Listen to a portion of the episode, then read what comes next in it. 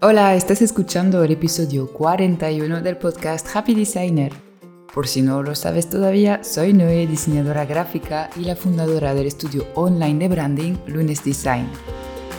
En este podcast me gusta compartir el backstage de mi estudio, cómo me organizo y qué hago para que este negocio me aporte no solo libertad financiera y creativa, sino equilibrio con mi vida personal. Hoy vamos a hablar de tus servicios de diseño gráfico, los que ofreces a tus clientes. Quiero que veamos cuántos deberías ofrecer, cómo enfocarlos y cómo debe ser la estructura de precios para ayudar al máximo a tus clientes y que vender los servicios pues te resulte lo más fácil posible. Este tema me ha sido sugerido por un diseñador a través de Instagram y por cierto, yo agradezco mucho cuando me mandáis este tipo de sugerencias o me planteáis dudas, ya que así estoy segura de que lo que os cuento por aquí resulta útil. Este diseñador me comentó que ofrece un servicio de branding, uno solo, ¿vale?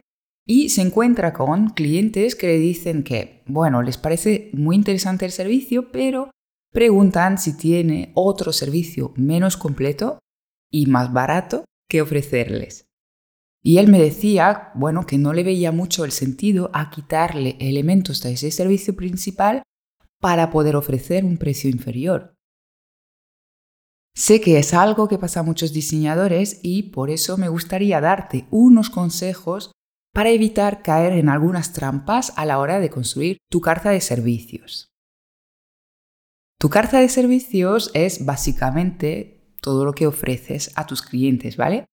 Y a lo mejor de entrada no lo parece, pero lo has de pensar de forma estratégica para que tu negocio sea rentable y sostenible, para que sea fácil que un cliente encuentre lo que necesite sin tú pillarse los dedos ofreciendo un servicio finalmente que no te hace lucir o que no es rentable, como decía. Lo que le pasa a este diseñador, que me mandó la, la duda a través de Instagram, él piensa que es un problema de carta de servicios, pero puede ser también que sea un problema de marca. Es decir, finalmente lo que le pasa es que hay clientes que quieren un servicio más pequeñito, más barato. Pero no porque el cliente lo pide, él tiene que ofrecerlo. Es decir, que nosotros debemos construir nuestra carta de servicios en función de nuestro cliente ideal. ¿Vale? Y luego, si está llegando una persona que nos pide otra cosa que no ofrecemos, es decir, puede ser un servicio menos completo, más barato o diferente al que, a los que tenemos en nuestra carta de servicios, la primera pregunta que hemos de hacernos es, vale, ¿este cliente es un cliente ideal? ¿Debo hacer caso a lo que me dice y crear un servicio nuevo para adaptarme a esta, a esta nueva persona? ¿O este, esta persona no es un cliente ideal? Y entonces en este caso me debo preguntar si esto pasa a menudo, pues sí estoy llegando ¿no? a mi cliente ideal. Podría trabajar de nuevo mi marca, mis mensajes, para que todos los clientes que me lleguen pues sean realmente clientes ideales para los cuales he diseñado mis servicios. ¿Vale? Si realmente estamos seguros de que esta persona que llega ah, es mi cliente ideal y no encuentra en mi carta de servicio lo que necesita, entonces sí podemos plantearnos diseñar un servicio para esta persona, por ejemplo, en este caso, más principiantes que todavía no puede invertir en un paquete completo de branding o no necesita todos los elementos que están incluyendo en este paquete. Pero lo primero, primero es esto. Hemos de pensar, vale, esta persona es un cliente ideal, no es un cliente ideal. No replanteemos toda nuestra carta de servicio para quien no es cliente ideal. Entonces, bueno, primer consejo, ¿no? Para crear una carta de servicios, hemos de hacerla en función de una persona concreta. Este famoso cliente ideal que es la persona para la cual has creado tu negocio, la persona que te interesa ayudar con tu servicio de diseño, una persona que comparte tus valores, tu forma de ver mm, el mundo y el diseño, ¿no? Y que va a entender y aceptar tu servicio. No es una persona que va a regatear tus precios, no debería ser, ¿vale? porque deberíamos, pues eso, proponerle una solución adaptada a su nivel, a su poder adquisitivo también. Ah, y bueno, hemos de comunicar también el valor de lo que ofrecemos, la transformación que va a conseguir gracias a nuestro servicio y de esta manera pues una persona puede decidir invertir incluso un poco más de lo que estaba inicialmente dispuesto a hacer porque ve el valor de lo que le vamos a ofrecer. Una vez tenemos claro quién es nuestro cliente ideal y también, bueno, por otro lado, cuáles son nuestras fortalezas y nuestra forma especial de trabajar el diseño gráfico, ¿vale? De enfocarlo. Ah, sé que algunos pues podéis incluir una parte un poco más ilustrativa, por ejemplo, bueno, con ilustración, con iconos, otros van a incluir una parte más estratégica, de marketing, lo que sea vuestra fortaleza, ¿vale? En Lunes Design, bueno, muchos ya lo sabéis, yo incluyo técnicas de psicología, los arquetipos de personalidad de marca, la psicología de los colores, de las formas, para ofrecer un servicio pues, adecuado para emprendedores. Esto viene porque a mí me gusta esto, me apasiona esto y me sale bastante bien y natural hacerlo. Esto es un punto de partida importante para diseñar vuestros servicios, ¿vale? Encontrar este punto ah, común entre la necesidad de vuestro cliente y lo que vosotros hacéis de forma distinta a los demás. Cuando tenemos estas dos partes bien claras, pues es fácil, entre comillas, diseñar diferentes servicios para poder ofrecer esta solución, ¿vale? vamos a hablar evidentemente del caso del servicio de branding porque ya sabéis que es lo que más controlado tengo, pero evidentemente esto aplica a cualquier otro tipo de servicios de diseño. ¿Vale? Lo que debéis empezar a hacer es crear vuestro servicio principal, que es el caso de este diseñador que me ha contactado por Instagram que tiene y ofrece solo un servicio. A mí me parece perfecto, es lo que hago y lo que he hecho durante muchos años y me va bastante bien. Un servicio principal de branding, por ejemplo, es ah, bueno, este servicio estrella donde realmente ofrecéis todas las herramientas a vuestro cliente, las que les van a ayudar, ¿vale? Todas las aplicaciones de marca, la estrategia, el manual, bueno, lo que sea que consideréis vosotros importante para ellos, para ayudarles en el momento en el cual se encuentran. Y también es, como decía, un servicio donde podéis lucir vuestras fortalezas. Bueno, una vez tenéis este servicio estrella diseñado, podéis pensar en variantes del servicio. Es decir, puede haber este servicio mm, con pues aplicaciones de marcas, digamos, imprescindibles, básicas. Yo creo que tengo, a ver, de memoria, la firma de email, la tarjeta de visita y una plantilla para Instagram porque es un poco por el tipo de clientes que tengo lo que, lo que les puede ayudar. Esto evidentemente aparte del paquete de branding completo, ¿no?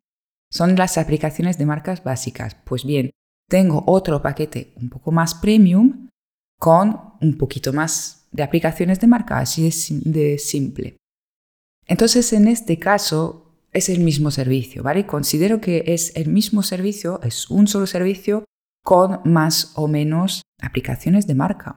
Entonces, esto cumple la misma necesidad, se dirige a las mismas personas y cumple también el mismo papel en mi carta de servicio. Es decir, pues eso, servicio premium principal, ah, donde yo me luzco y donde aporto la mejor solución para mis clientes.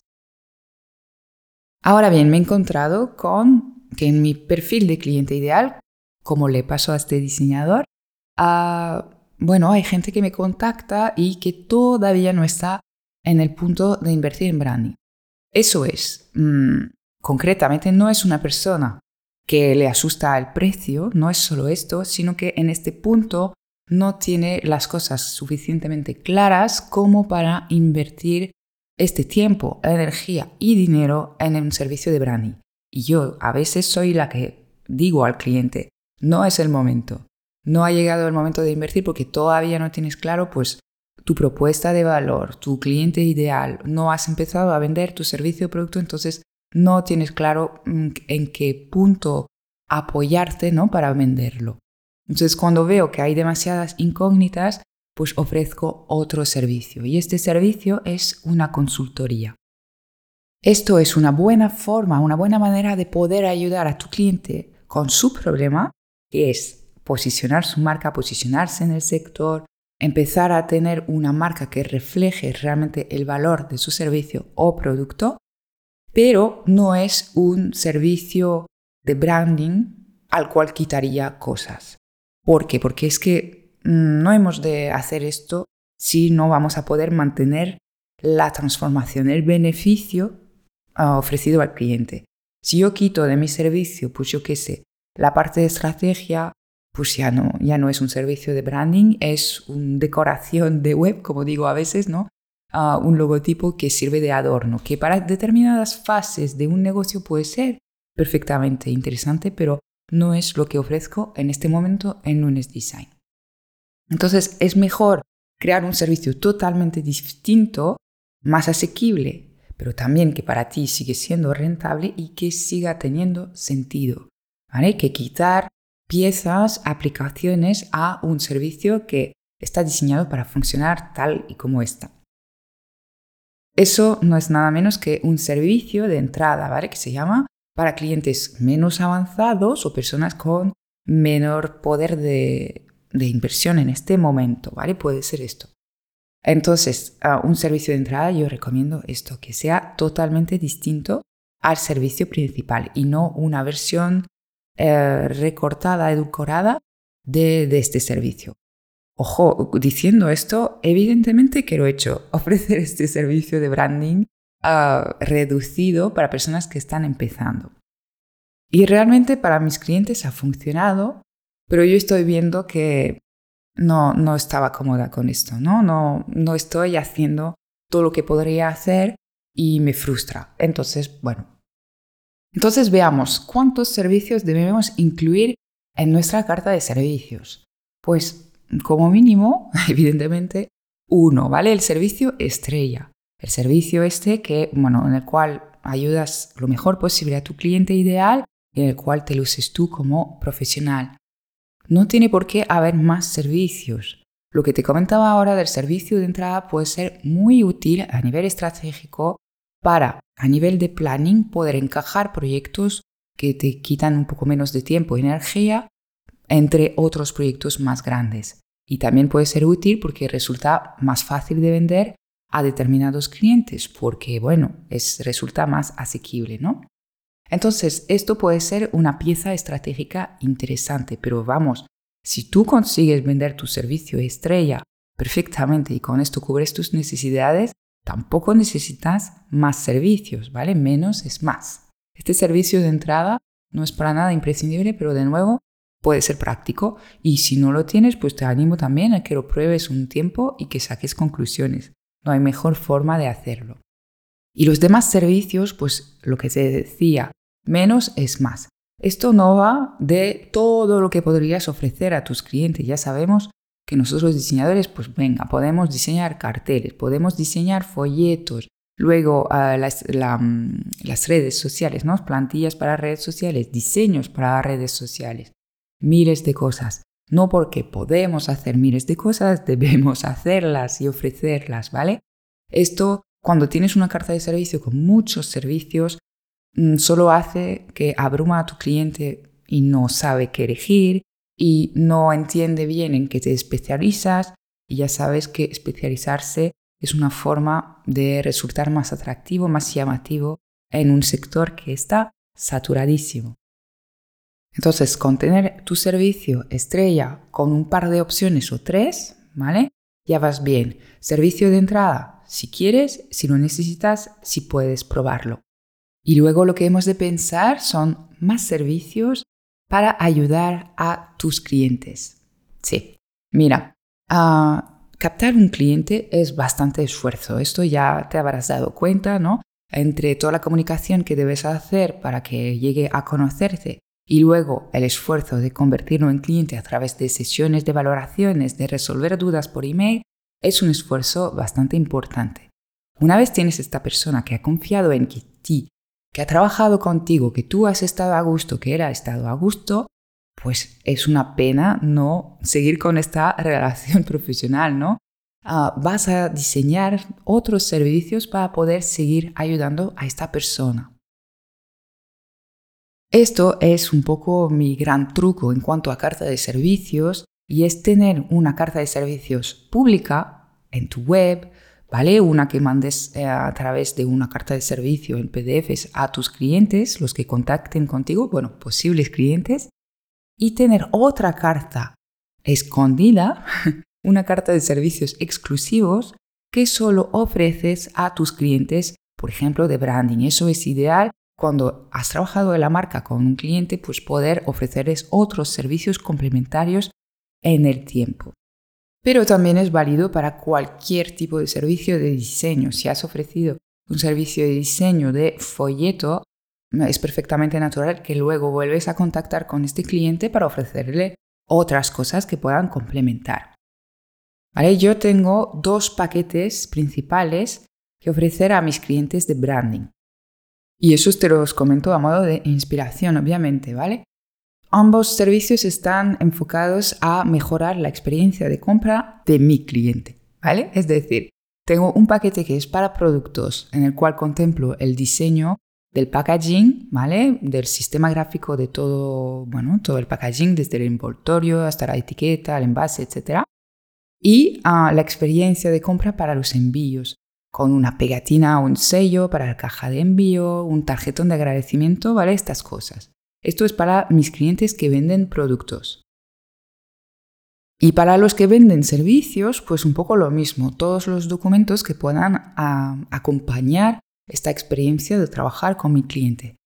Entonces incluye el diseño de un documento de bienvenida para el inicio del servicio, luego una plantilla editable para entregar el servicio, tipo informe, manual, bueno, depende del servicio que ofrezca mi cliente, y el diseño de un tarjeta de agradecimiento que se manda físicamente al cliente para agradecerle haber contratado el servicio.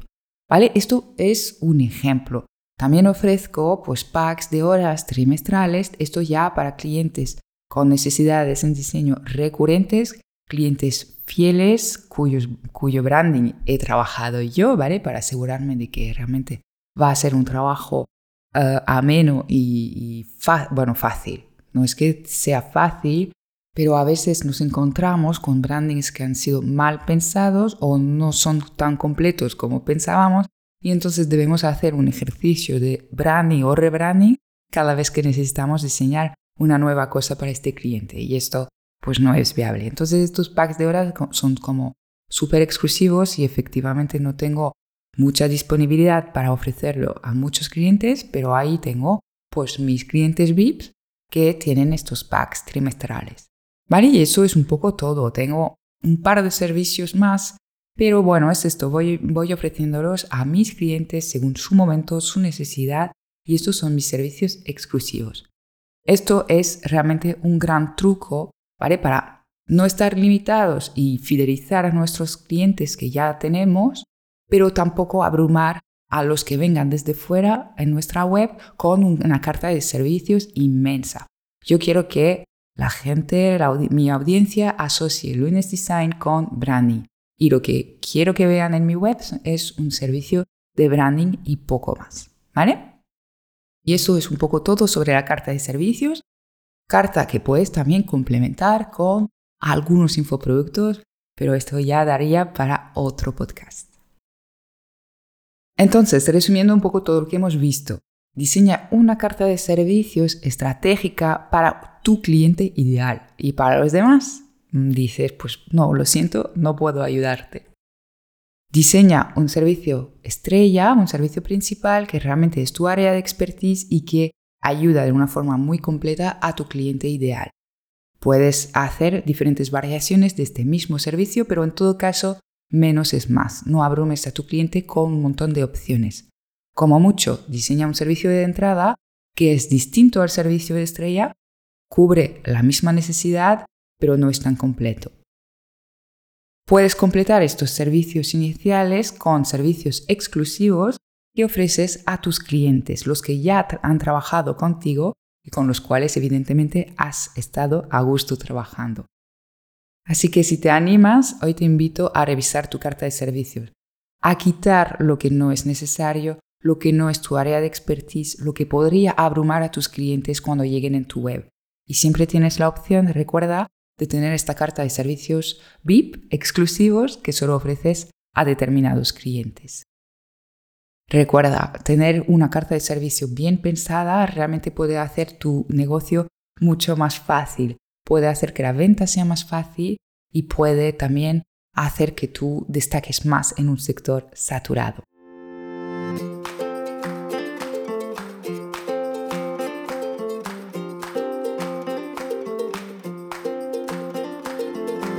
Espero que este episodio te haya gustado y puedas mejorar tu carta de servicio gracias a mis consejos. Recuerda, en luneseschool.com tengo más recursos para ayudarte a ser un diseñador freelance al mando de un negocio creativo sostenible. No uno que te quita el sueño, ni horas para tu vida personal o peor aún, las ganas de diseñar. Un abrazo y hasta pronto para un nuevo episodio.